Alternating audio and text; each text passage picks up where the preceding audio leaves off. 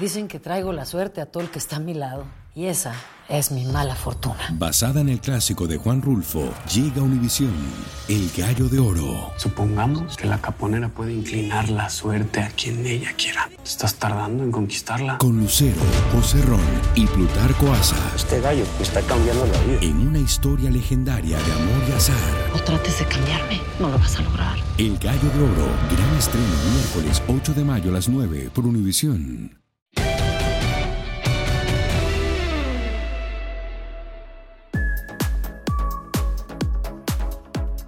Les va? Es momento de no tan solo ponernos en nuestros zapatos, Adriana, sino de subirnos a la red. Resulta que hace poco descubrí que tú juegas tenis. Yo amo el tenis, la gente ama el tenis, todos amamos el tenis y amamos a la invitada de hoy que es la mujer que ha puesto el tenis femenil en todo lo alto. Así que estoy lista para retarla, obvio, dos contra uno y ella con una pata amarrada a la red.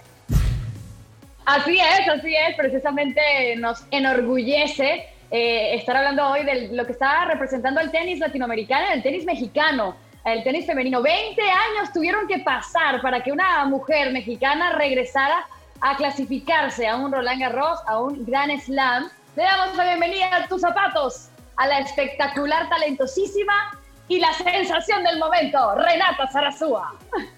Ay, oigan, muchísimas gracias. Me están haciendo sentir mucho, muchas emociones. Siéntase porque lo que usted ha conquistado en este 2020 es lo mejor que le ha pasado al deporte mexicano en este 2020 tan atípico, Renata. ¿Te das cuenta de eso?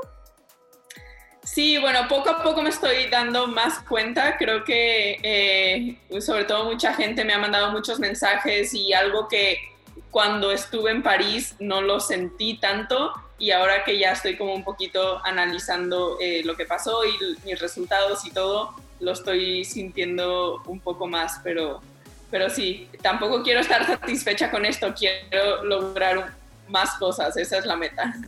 Bueno, eso es lo importante. Este, nosotros damos por hecho que todo el mundo lo sabe, pero si usted que nos sigue y acaba de bajar de un platillo volador y, no sabe qué está pasando, bueno, Nata Sarazúa avanzó dos rondas en el Roland Garros después de hace 20 años que no lo conseguía una mexicana que fruta vendía, que, que, que, derechas metía y volea surtía.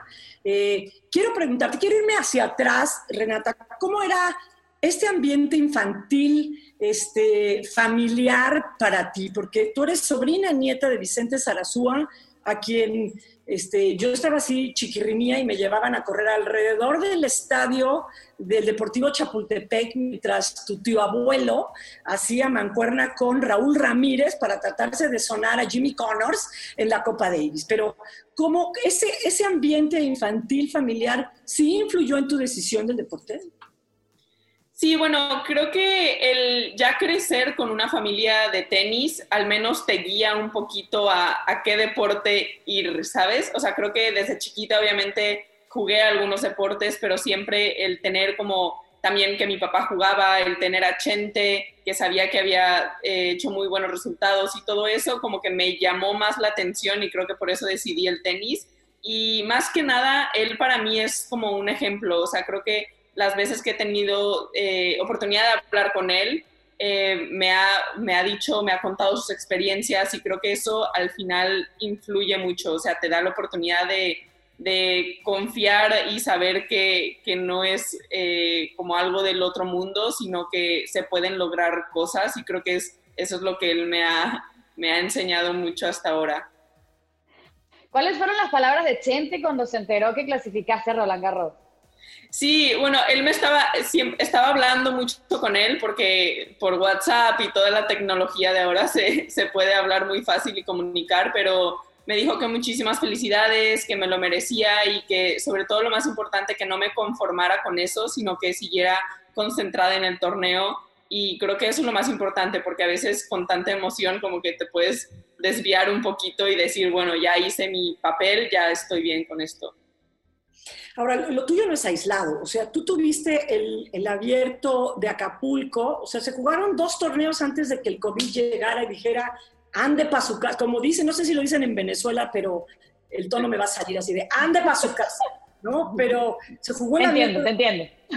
El abierto de Acapulco que tuviste... Eh, muy, muy buenos resultados y después fuiste a Monterrey y ese fue así el cerrojazo. Y tú ya habías estado demostrando temple, agallas, entrona, tú cumples con ese dicho de chiquita pero picosa, o sea, no te dejas. Sí, eh, bueno, creo que Acapulco para empezar fue algo que hizo como que la gente en México quizá me conociera un poco más. Obviamente no mucha gente se esperaba el que yo hiciera semifinal en, Acapulco y creo que eso para mi comienzo de año, pensando que iba a ser un año un poco normal, eh, estuvo súper bien y eso me dio muchísima confianza. O sea, tú sabes como que en el tenis es de mucha confianza, es de momentos y tienes que aprovechar tu momento, tu semana que te va bien. Eh, y eso fue lo que hice, lo traté de aprovechar, obviamente después fue como un parón y yo estaba súper, o sea, estaba un poco triste, como deprimida, pero después, eh, bueno, lo único que tocaba era entrenar y tratar de, de buscar la motivación de alguna manera, pero definitivamente en Acapulco fue como un torneo muy especial para mí y no lo voy a olvidar. Bueno, hablando un poco de ese ADN tenístico que, que corre por tus venas, eh, hablábamos de tu tío abuelo, ah, también eh, otro familiar, otra mujer dentro de, tu familia también estuvo muy ligada al tenis en México. Tu papá jugó toda la vida, eh, también fue a estudiar en una universidad en los Estados Unidos. Tu hermano también jugó de la mano, crecieron juntos compartiendo lo que es el tenis.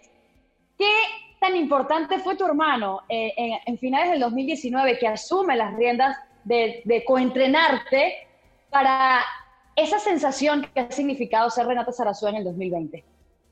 Sí, bueno, fue como, eh, creo que él se arriesgó a, hablar conmigo y decir, bueno, creo que esto es lo que tienes que cambiar y creo que yo soy alguien que te puede ayudar. Y obviamente lo único que yo hice es confiar en él porque al final es mi hermano y creo que eh, no hay nada, o sea, no hay nadie que te pueda decir las cosas más honestamente que alguien de tu familia. Y yo aparte lo quiero muchísimo y siempre nos hemos llevado muy bien como amigos, como hermanos, entonces seguramente, o sea, me ayudara o no, o tuviera buenos resultados o no, creo que lo que yo quería siempre es trabajar con él, que él fuera como parte de, de mi equipo. Entonces, él aportó muchísimas cosas, o sea, no solo tenísticamente, pero mentalmente, o sea, físicamente, fuera de la cancha, el tener su apoyo eh, las 24 horas del día, porque al final dormimos en la misma casa, eh, dormíamos en el mismo cuarto en Europa, entonces fueron como semanas muy pesadas que ya después de como tres semanas decíamos como que bueno, ya, o sea, ya, ya como que nos estamos hartando del uno al otro, pero, pero nos quedamos ahí eh, tratando de divertirnos con alguna cosa y, creo que la, amistad es lo que más como que nos, nos lleva a que me vaya bien en, en la cancha. Eso explica muchas cosas, porque en tus zapatos, o sea, por lo visto, te das cuenta que estamos babeando, Adriana y yo, porque nos encanta el tenis, por, por lo que está haciendo. Pero, pues, también hay piedras en los zapatos. Eso explica, porque si hay una escena, yo dije, bueno, o sea, está bien que tenga carácter, pero ¿por qué mal genio? Hay una escena en Acapulco en donde yo digo, bueno, se acerca el entrenador y lo pones verde, comadre. Yo dije, ¿qué está pasando ahí? O sea, ahora, ahora entiendo es tu hermano. Y digo, yo no sé ustedes, pero yo con mis hermanos me he agarrado, o sea, tengo unos agarrones, pero al final somos hermanos, ¿no? Pero eso explica el carácter y la manera en la que se hablan. ¿Sí te acuerdas de aquel episodio? Pues bueno, yo le di un riñón a mi hermano. Adriana, Adriana es amorosísima con su hermano. Vamos a quitar a Adriana de la ecuación y vamos a dejar al resto del mundo que peleamos con los hermanos. Pero sí te has de acordar de aquel episodio, ¿no, Renata? Sí, sí, sin contar a Adriana, que todos los demás, es que yo creo que algunas, o sea, algunas peleas de repente son, o sea, son como, no necesarias, pero como que pasan, o sea, ¿me entiendes? Es, muy difícil como siempre estar feliz y querernos y mucho, pero claro que, o sea, lo amo muchísimo, lo que pasa es que esa vez en Acapulco, sí me acuerdo perfecto, eh, era una situación muy, le venía, o sea, le gané a Stephens y después estaba jugando un partido que como que yo sabía que tenía que ganar como por, porque tenía oportunidades de ganar eh, y como que sentí demasiada presión desde que empezó el partido, entonces estaba como muy, como muy tensa, como muy nerviosa y obviamente el humor te cambia cuando estás como eh, eh, ansiosa, cuando estás completamente relajada. Pusiste como lazo de cochino, me recordaste a Muguruza cuando entra su entrenador y lo pone verde, pero bueno, ahora ya se entiende, o sea, Adriana dona un riñón, yo estaba a punto de sacarle un riñón a patadas a mi hermano y luego soy capaz de donárselo, ¿no? Pero bueno, ahora Claro, ojo, yo también peleaba con mi hermano, obviamente. Y, creo que eh, hablando con Rena y con su familia, eh, una de las cosas que tu mamá decía es que una de las cosas que más le ha aportado, o ella considera lo más importante que te ha aportado Pato, que se llama Patricio Sarazúa, eh, es en lo mental, lo, lo que te ha ayudado a, manejar eh, pues, la mente, que sabemos que en el tenis es tan importante ese aspecto. Eh, eh, y creo que también lo que te ha ayudado mucho de lo que yo vi de tu juego es que siendo tu hermano rival tuyo desde niño, pues te ayudó muchísimo a, a, recibir pelotazos fuertes con la fuerza de un hombre y, y, a saber responder cada uno de ellos. ¿Qué dices tú de eso? O sea, como dice, o sea, mi hermano es como una persona muy tranquila y yo soy como un poco lo contrario, o sea, yo tengo como que más carácter, o sea, soy como más enojona y así, entonces creo que esa mezcla va bastante bien, porque si mi hermano tuviera un carácter más fuerte, yo creo que sí, como que chocaríamos de repente, pero eso es lo que me ha ayudado mucho en lo mental y también tenísticamente, o sea, mi hermano al final jugó college y jugó partidos durísimos y el entrenar yo siempre con él es como estar jugando con un hombre todos los días, entonces me sirve muchísimo y obviamente eh, creo que ahora, o sea, la competencia no es tanta porque como es mi entrenador, jugamos puntos y siento que para que no me enoje, a lo mejor a veces como que eh, me deja que yo gane, ¿sabes? Ya como que mejor, mejor que gane ella porque ya sí me ahorro la pelea. Ya lo amo, ya es nuestro hermano, ya. Pato, hermano, ya eres nuestro hermano. Oye, Renata, eh, ¿cuándo te das? ¿tú, ¿Tú estuviste entrenando una época con Leo Lavalle también? Sí, sí, sí, unos años. ¿Qué, qué fuiste aprendiendo? Porque Leo Lavalle, eh, digo, a nivel juvenil, campeón de Wimbledon, este, en, dobles, también ganador de, de puntos de Copa Davis, dobles y singles este, con excepción de aquella vez que me parece que es en Suiza, que va a ganar, va punto para, para, partido, y va a ganar y va a dar un smash, se le cae la gorra, se distrae, lo pierde, y pierde el partido. Pero fuera de eso, hablemos de las cosas buenas. O sea, también un hombre de mucha experiencia. ¿Qué, qué, tiene, ¿Qué obtiene tu juego con Leo Lavalle y después qué plus tiene con tu hermano? Oye, eso Leo nunca me lo contó, faltó, faltó contarme esa parte. Pero. ¿Quién, como entrenador va a platicar eso? Parece está uno aquí en los medios de chismosa. Obvio, no. Em, no, Leo me aportó muchísimo. Primero que nada, creo que eh, me enseñó como a. Eh, o sea, bueno, yo, yo entrené con él cuando tenía como 14 años, que es una edad muy difícil porque ahí no eres tan disciplinada, como que las cosas no te las tomas tan serias y Leo me acuerdo que estaba horas y horas conmigo en la cancha solo para como acostumbrarme yo a tener una amistad con el tenis, o sea, el quedarme muchas horas en la cancha, el querer eh, trabajar más y más. Eso fue lo que me ayudó mucho él y también el jugar con él, creo que el pelotear con él, a pesar de que es zurdo, de verdad su bola es una bola muy cómoda, a mí me encantaba jugar, o sea, entrenar con él. Y bueno, mi, hermano lo que más aportó, yo creo que fue mentalmente, definitivamente. Eh, aparte de mental, también su compañía, el saber que yo tengo a alguien y voy a tener a alguien que va a estar conmigo en las buenas y en las malas, porque a veces el tenis se ve muy bonito cuando entras a la cancha, al estadio, todo súper padre, pero atrás de eso hay como muchas, eh, muchas caídas, hay muchos malos momentos que solo la gente cercana a ti te, te puede ayudar. Oye, Rena, tú te fuiste de México a los dos años, desde los 12 años casi 13 decidiste que te querías dedicar al tenis y tu familia, gracias a Dios, te apoyó y, a lo mejor, y también tuvo pues los insumos económicos para poder apoyarte también económicamente a desarrollar tu carrera del tenis. ¿Qué crees le falta al fútbol? Ah, al fútbol, óyeme a mí, estoy alienada. Eh, ¿Qué crees le hace falta al tenis eh, mexicano para desarrollarse mejor, para que los tenistas no tengan que salir a, a Unidos a formarse, tenísticamente hablando, técnicamente hablando. ¿Qué hace falta al deporte eh, del tenis en México para que se puedan desarrollar jugadores allá?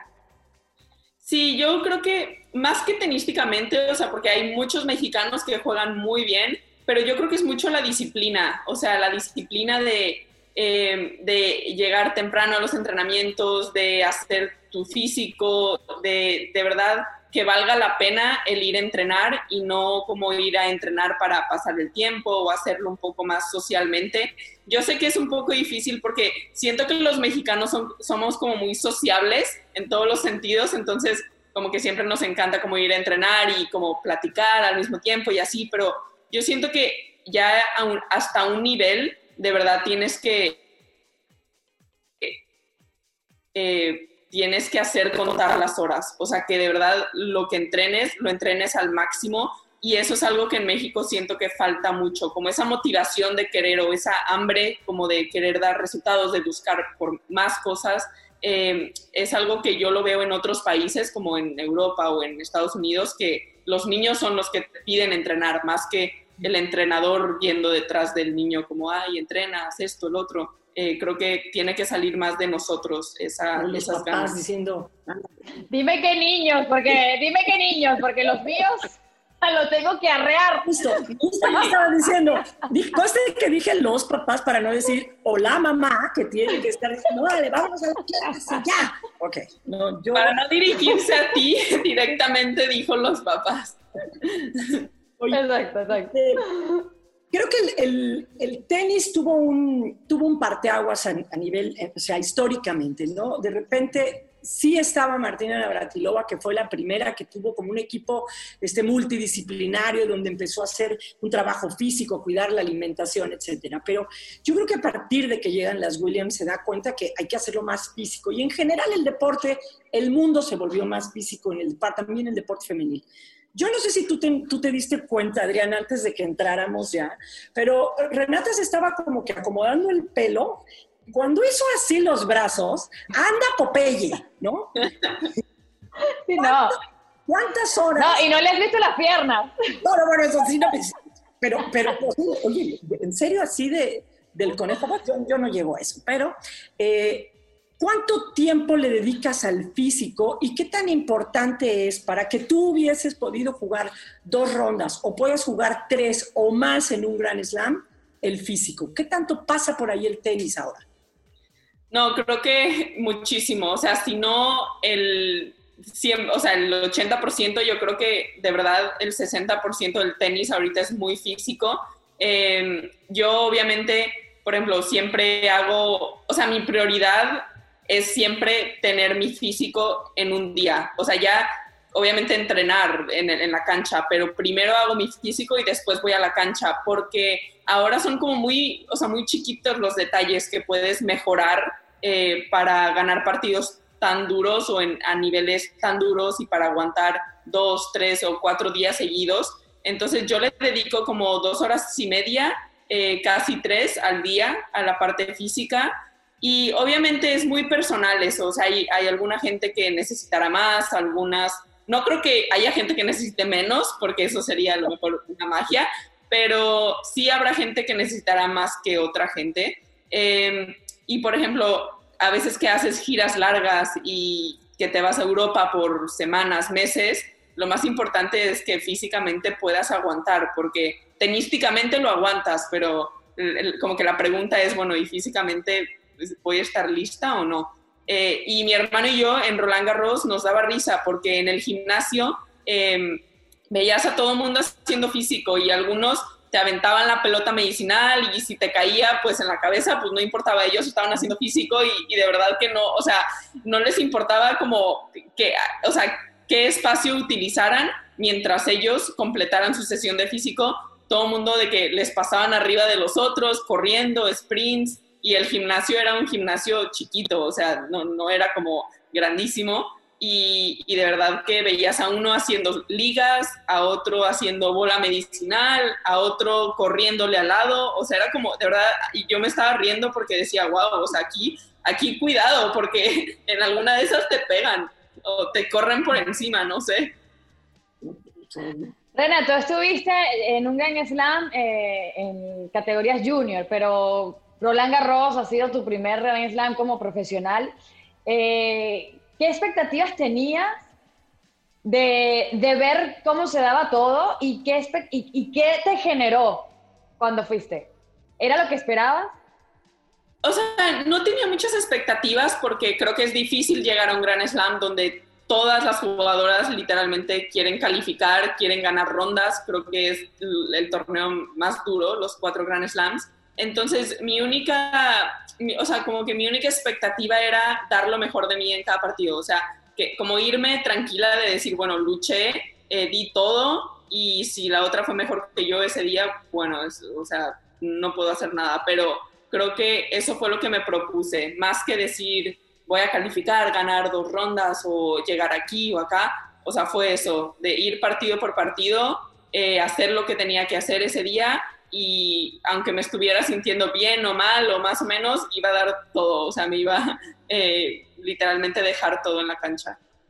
O sea, si, si seré enloquecida para esto, jugaba 4 de la mañana, el primero fue jugado como a las 8 de la mañana, lo grabé, me acuerdo que contra Elsa Jackmon, que además este, francesa también, ahí, afortunadamente no dejaban entrar tanta gente al estadio, si no, eso hubiera sido la Pero arrancas con una doble falta si tú no te acuerdas, no es que te quiera marcar eso, pero lo que quiero decir es el nervio, pero la manera en la que te sobrepusiste y después la trajiste de pilar a poste. Y después enfrentas a Elines Vitolina, una de las que está en las primeras cinco del mundo, y le pones un cero. O sea, no uno, no dos, cero, cero mil, cero cientos, cero, cero.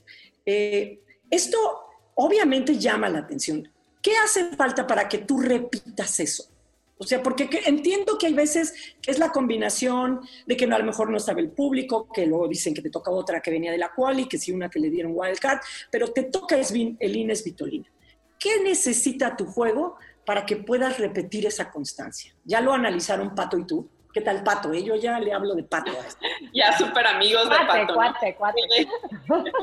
sí, creo que, o sea, obviamente en ese 6-0 fue, jugué el mejor set de, todo, de toda esa semana o de los partidos que venía jugando. Me sentí súper cómoda, por fin se me fueron un poquito los nervios y como que pude jugar relajada.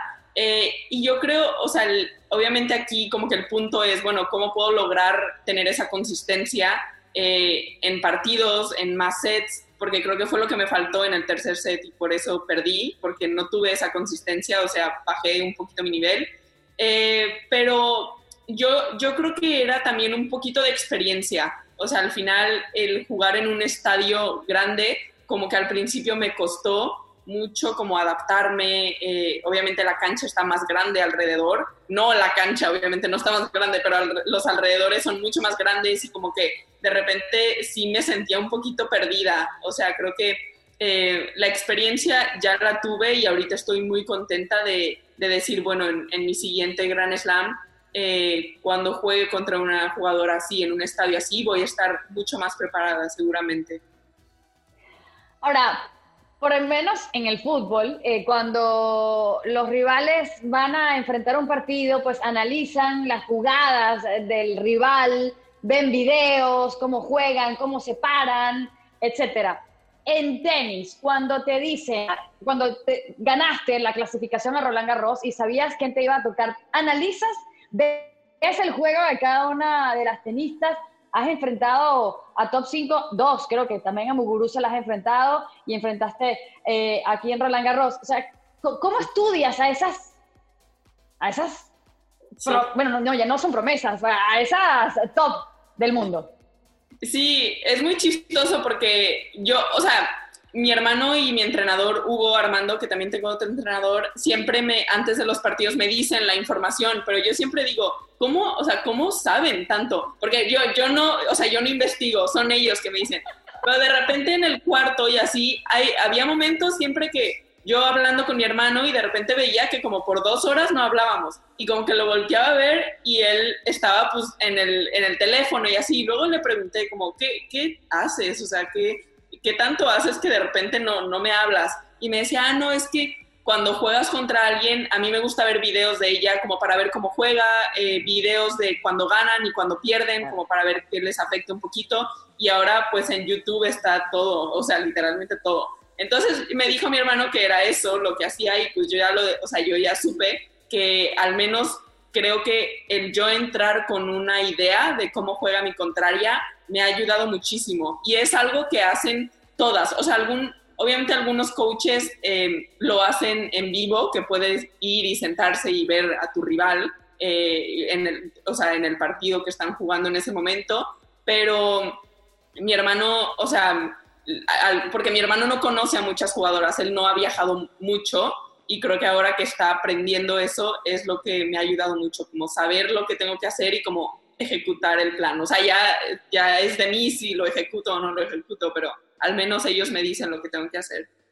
Fíjate que les cuento una anécdota brevemente. También en este año, en el golf, una jugadora alemana, Sofía Popov, que de repente se encuentra con la fortuna de que como no viajaron las coreanas y las europeas, la invitan a un torneo y se gana el pase para jugar el abierto británico, el que solamente hace cuenta como si te ganaras la invitación a Wimbledon. Ah, pues, ah, ok. Ella viaja y no tenía ni caddy y entonces se lleva al novio que más o menos la conocía y conocía el deporte. Y cuando llega al campo, dice, pues no conozco ni el campo. Entonces dice que una noche antes, por YouTube, se puso a ver el torneo que se había jugado en ese campo dos años antes y se puso a verlo y por YouTube siguió el torneo y apuntó más o menos lo que alcanzó a ver de cómo jugar cada hoyo. Y bueno, el final fue tan feliz que fue campeona del abierto británico. Digo, no nada más por YouTube, sino que tuvo, tuvo Obvio. un caso así. ¿Cuál es, en, en qué superficie crees tú que, vas a lograr tu máximo? O sea, por herencia debe ser la, arcilla, porque bueno, los Arasúa fueron realmente muy buenos en la arcilla. Ya te vimos en Roland Garros, pero bueno, el, abierto de Acapulco, el de Monterrey, fue superficie dura, este, está el pasto. Según tu físico, tu tipo de juego, ¿en qué superficie crees, Renata, que puedes dar tu máximo?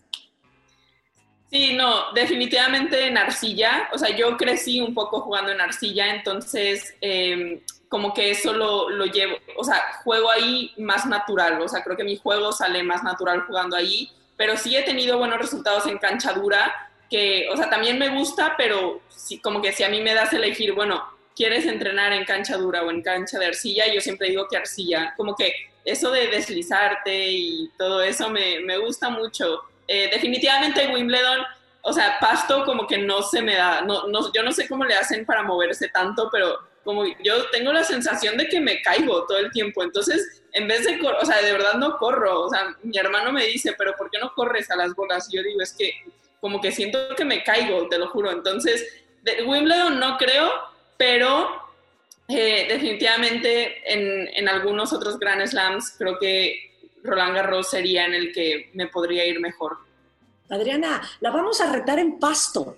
Dos contra una y la retamos en pasto. Ah, no, ya yo la reté, ya yo la reté, ya yo la reté y le dé una cena. No, con la derecha de Adri en pasto me ganaría 6-0. Su derecha es súper plana y en pasto no bota, entonces sería como, yo me la pasaría yo ahí corriendo por todos lados. Estás oyendo, ¿no? Estás oyendo, Geo. Tú me retaste. Renata, que quiero contratarte a ti y a Pato, porque se me ocurrió retar a Adriana y a Valeria Marín, que ha jugado desde chica, Georgina González y Georgina Holguín. Y me acabo de enterar que Georgina Holguín nunca ha agarrado una raqueta, pero no importa, no nos rajamos, ahí estaremos. Hay que llamar a Pato, 1-800 Pato. Pato 911. Suerte. que, eh, eh, cuando estabas en una cancha de tenis, así que nunca sabes qué puede pasar. Es verdad, nunca sabes qué puede pasar. Yo, yo quisiera preguntarte, ¿qué, qué vas a... ¿Qué tiene 2020? Porque se nos ha ido a todos. A ti eh, ha sido algo de verdad súper espectacular, pero este 2020 se nos ha como que escapado de las manos. Nos han metido varias paralelas y no hemos podido pues responder a los golpes que nos ha dado este 2020 para Renata Sarasúa en este 2020 o este últimos meses del 2020?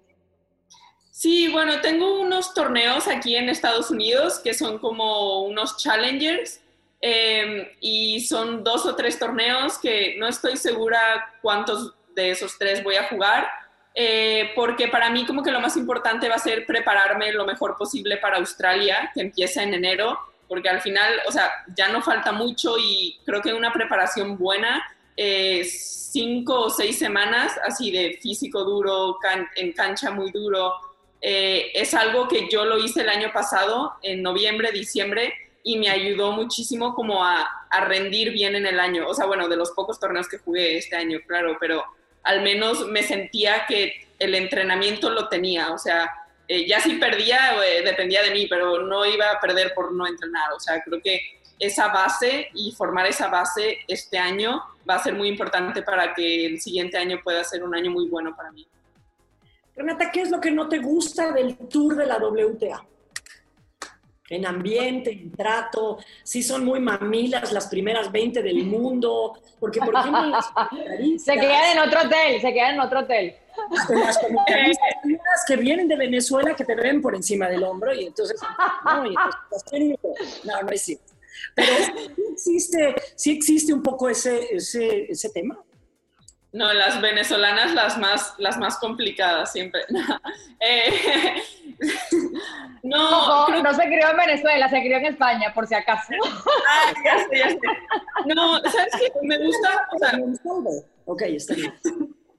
No hay algo que diga, esto no me gusta, o sea, creo que en general todo, todo es muy divertido, o sea, obviamente hay como cosas buenas y malas, pero dentro de lo, de lo malo que yo veo es que quizá es como un ambiente muy solo, todos, todas están mucho con, con su equipo nada más y es como muy solitario, o sea, al final tienes que tú tener una muy buena relación con tu equipo para que estés con ellos en el desayuno, comida y cena, porque al final como que puedes tener a tus amigas, pero al final, o sea, son tus rivales también. Entonces esa relación es un poco difícil y creo que en general las mujeres lo tomamos más como eh, como más de competencia. O sea, si vamos a un torneo, pues vemos como que todas son nuestras rivales y, siento que en ese sentido no somos tan relajadas como los hombres, que a lo mejor ves a los hombres hablar entre uno y el otro antes de entrar a un partido que van en contra o así, pero en mujeres es más complicado a veces,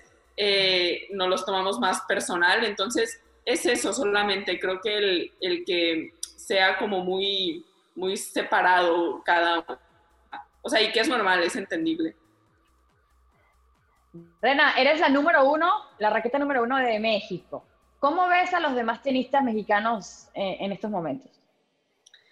Los veo, o sea, si me pregunta, es muy chistoso porque yo a veces he entrenado con, por ejemplo, con las mujeres de la Fed Cup, con los hombres de Davis Cup y todo, y, al final creo que, o sea, todos jugamos muy bien. Siento que es cuestión de creérnoslas, como de creer que podemos tener buenos resultados, de creer que, que no estamos más abajo de los europeos ni de los americanos, sino nos tenemos que eh, de verdad creer que, que, somos del mismo planeta, literalmente. Porque a veces, como que siempre, a mí mucho me dicen en las entrevistas, como, ¿por qué los mexicanos se sienten menos? Y yo creo que por tanto decírnoslos, a lo mejor ya nos sentimos menos, no sé, pero yo, o sea, yo creo que es eso, como creer, confiar que, que podemos y tener esas ganas de, de, querer como llegar más arriba y de querer mejorar y de querer jugar y como de no tener miedo a, a perder una y mil veces, sino saber que eh, es un proceso y que si haces las cosas bien vas a tener tus resultados en el futuro. ¿Qué, qué quieres este, ¿Qué, necesita fortalecer tu juego? O sea, ya hablamos del físico, pero también hay un tema de estrategia. El fútbol, el fútbol, ya estoy como Adriana, o sea, el, también, también ya me el tenis femenil tiene este tema del servicio. O sea, la cantidad de veces que se rompe el servicio, si tú, tú no eres muy alta, digamos, para, comparando con una Svitolina o con Sharapova, que bueno, ya se retiró, pero hay jugadoras, Petra Vitova es muy alta, zurda, todavía tiene toda una extensión enorme. Eh, eh, ¿Tú que estás unos 63, 60 y 60? Uno, ¿Cuánto dijimos? Ayer con Adri estábamos diciendo, pero no. Sí, 5'3, 1'60, 1'60. 1'60, fíjate, 1'60. Si, si, no, si pudiéramos pensar que el, el, servicio es en donde te puede restar a lo mejor un poco por la estatura, pero tenemos una Francesca Chiavone que tampoco pasa del 1, no llega al 1,70, fue campeona de Roland Garros, que por cierto está pasando por un tema de cáncer este, tremendo, está en un tratamiento, eh, pero digamos que... No, Kleister, Hingis. Sí, Kleister, sí, Pero que, que, no tienen esa altura, pero el servicio ha sido suficientemente complicado para mantenerse en el juego. O sea, yo, yo te podría decir el servicio, pero tú sabes mejor ¿Qué aspecto de tu juego tienes que fortalecer para meterte ahí, para no ser tan vulnerable? No, ya el servicio, el servicio. No, eh, creo que, de, o sea, de verdad, creo que es lo más complicado. O sea, siento que, por ejemplo, Isner, que está altísimo, o sea, nada más le tienen que pegar para abajo. Entonces, como tú, yo siento chiquita, es como que tengo que ir para arriba y luego para abajo. Entonces se vuelve más complicado y siento que, obviamente, el generar la potencia es, obviamente, o sea, es como más complicado de lo normal, pero también viendo de la parte de como de ventajas, obviamente tienes muchas otras ventajas, o sea, el tener buena movilidad, el ser, el ser ágil, el ser rápida, eh, pero algo que me gustaría seguir mejorando siempre es el saque, o sea, siento que es algo que puedes mejorar todo el tiempo, o sea, no hay un momento que digas, bueno, no, ya es, ese golpe ya no se puede mejorar, o sea, creo que estando literalmente horas y practicándolo y haciéndolo, o sea, una y otra vez y repeticiones, eh, lo he mejorado mucho con los años hasta ahora. O sea, hace unos años de chiquita, de verdad, tú me veías y era como, eh, ¿y esa niña qué hace? Y pues yo estaba sacando, pero de verdad que sacaba muy mal y lo he mejorado mucho, pero tengo como, siento que tengo mucho margen de mejora todavía en ese, en ese lado. Y es, es algo que para esta pretemporada mis entrenadores y yo ya no los propusimos. O sea, decir, bueno, le vamos a dedicar mucho tiempo a ese, o sea, a, ese golpe. Yo estoy sacando información. Ya me dijiste que Adriana Porque en la red, en la red es espectacular. ¿eh? Y, te quedaste trabada. Yo estoy haciendo mi, notebook. ¿Estoy todavía ahí? ¿Me ven? ¿Sí?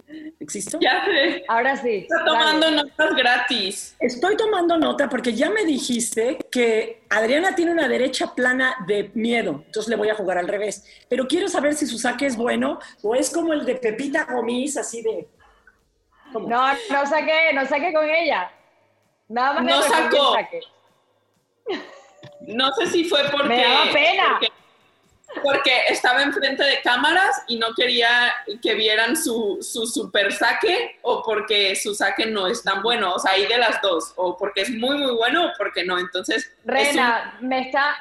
Así como tú, así como tú me estaba guardando lo mejor. Eso no lo puedo decir en una entrevista para que alguien no venga y me vea en YouTube para ver cómo me va a enfrentar. ya le están dando. Ya. Fíjate que voy a decir algo para tranquilidad de Adriana. Soy la única persona que llega a la red antes que su saque. Así que... Ah, bueno. No, bueno, pero si te voy a decir una cosa. como maneja la red, como maneja la red Rena, espectacular. Eh, de esa pata no cogea. Ahora, Rena, un, un pajarito me dijo por ahí que estás nominada al Premio Nacional del Deporte en México en este 2020. ¿Alguna vez pensaste que tan joven podías llegar a ser este premio tan prestigioso en tu país? Eh, no, nunca, nunca lo pensé porque es que yo tampoco no sabía. A mí me lo dijeron en una entrevista. Oye, ¿y qué piensas que estás nominada? Y yo no sabía nada. Yo obviamente actué como que sabía un poquito pero dije, no, pues estaría muy padre así, pero en verdad no sabía. Eh, y ahora que me lo dicen, como que ya estoy emocionada, o sea, no sé si sea bueno o malo, porque luego estás emocionada y luego pues no te lo ganas y como que te pones toda triste, pero espero que, o sea, espero que, o sea, ya ahorita el estar nominada, obviamente, eh, estoy muy contenta, creo que... Eh, pues al menos han reconocido muchos mis, logros y eso es algo muy bueno y espero que no sé cuándo sea la decisión o no sé cuándo digan el ganador, pero eh, no sé si la gente tenga que apoyar o no sé cómo funciona, pero espero que, espero que salga lo mejor. Bueno, nada más te digo que si, te dan la medalla y si te dan una buena lana, ¿eh? pero si no la quieres, no te preocupes, Adriana yo estamos dispuestos a administrar. Oye, este, bueno, vamos a algo así un poco más personal y, y picosón. ¿Cuál ha sido el peor oso que has hecho en el tenis y que dices, híjole, trágame tierra, ojalá esto no lo hubiera hecho? Ay, sí. Me acuerdo que estaba jugando en US Open Junior eh, y estaba jugando contra Cici Bellis, que en ese momento era como la estrella. Entonces nos pusieron en el, no en el estadio grande, obviamente, pero en, un, en el Louis Armstrong, creo, en uno más chiquito. Eh, y de repente estábamos jugando y así. Y yo como estaba nerviosa, como que me sudó un poquito la mano y en eso le pegué la derecha y se me salió la raqueta, o sea, que voló así y casi le pega un juez de línea y yo como que no sabía cómo actuar, entonces fui corriendo por la raqueta y como que traté de jugar el punto eh, y al final lo pusieron en la jugada del día. Entonces yo lo que menos quería era que me vieran, obviamente, que vieran ese momento. Y, y yo como que volví a... Te lo juro. Entonces lo pusieron jugada del día y pues resulta que ya todo el mundo se enteró y todo el mundo vio mi oso. Entonces fue como un doble oso, porque aparte de que pasó, pues como que lo, lo repitieron, o sea, para que se viera más. en el blooper de la semana. Bueno, Rena, eh, nos encantaría seguir hablando contigo. Este podcast pudiera durar meses, días, cuando empieces otra vez ya a, a competir. Eh, gracias, gracias por, por poner el fútbol, el fútbol y vuelve el perro arrepentido, el tenis femenino en alto.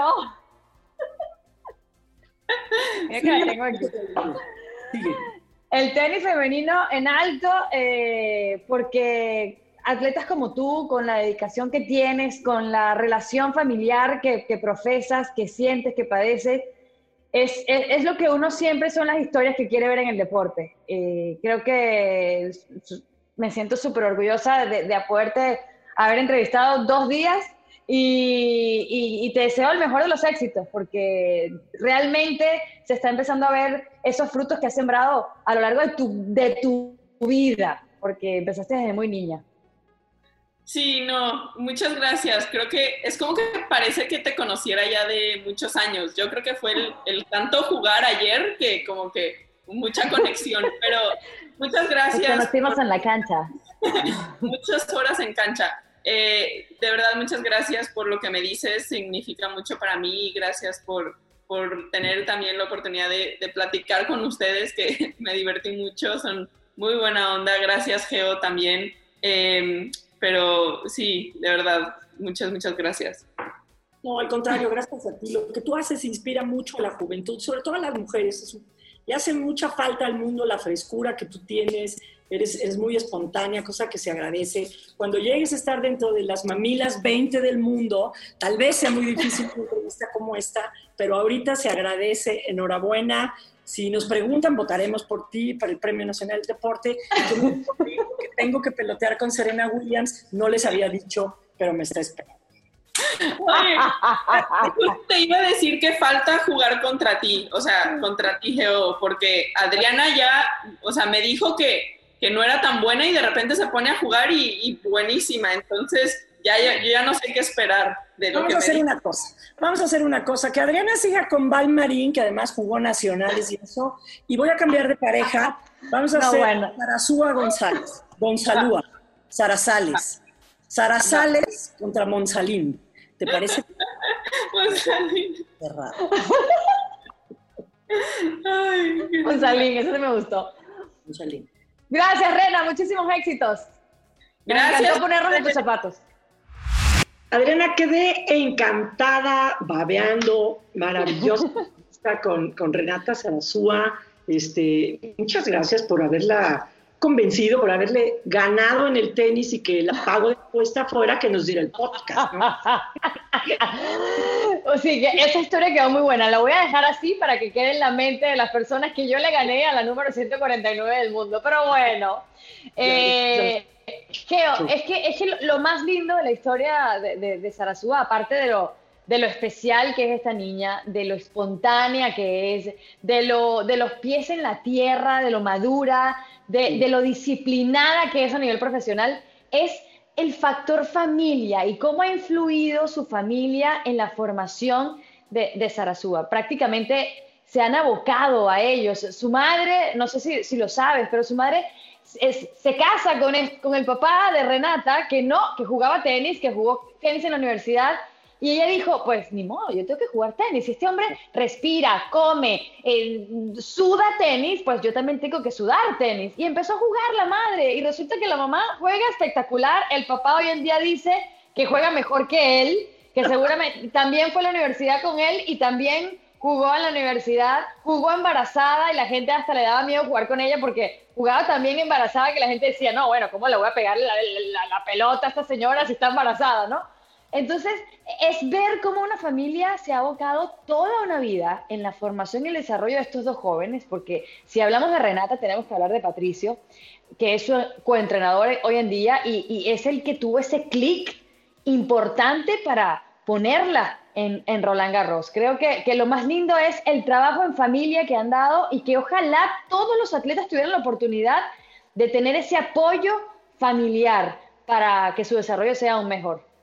Sí, y es que creo que así se construye este tejido deportivo cultural, ¿no? Cuando tú lo ves en casa, cuando me imagino que los científicos serán así, o sea, nosotros lo vemos del lado del deporte o a lo mejor del lado de la música. Yo te he visto bailar con tu hija y cantar y lo hace maravilloso porque la mamá es absolutamente musical y eso es normal. Me imagino que para los científicos es normal, para los músicos, pues el que, el que menos toca de tocar el oboe, ¿no? Pero este, ya lo ven en el tejido cultural, en la familia, en el ADN. Y sí, es una familia que, que además maravilloso que la mamá descubra sus cualidades para el deporte a partir de formar eh, de formar este, este, este lugar importante en la, en la familia, ¿no?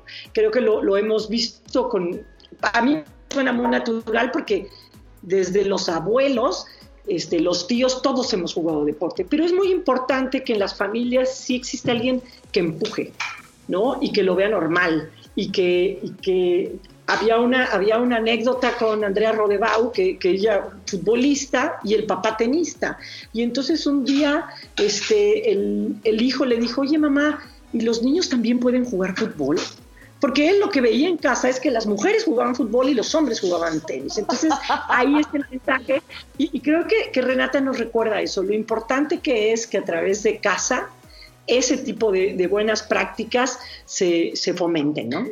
Y del buen ejemplo, del buen ejemplo que se fomente de, su padre que le ha prácticamente heredado algo tan hermoso como el tenis o como el deporte y que tengan una relación tan amorosa y tan bella eh, a, raíz de él, ¿no? Eh, yo creo que eso es lo más importante y que todos los padres y las madres que nos ven, que sean un ejemplo para sus hijos. Yo creo que es la, la mayor conclusión que podemos sacar de, de habernos puesto en los zapatos de una jugadora de alto rendimiento, una profesional en el tenis ya mundial, porque ya Sarasuba pues eh, ha traspasado las fronteras y ya tiene un poquito de todo el mundo en su andar tenístico. Así que bueno, esperamos que hayan disfrutado de esta plática con Renata Sarasuba, que vengan muchísimos éxitos más para ella y también para el tenis mexicano. Por el momento, la señora Gea González y la señora Monsalve, estamos out.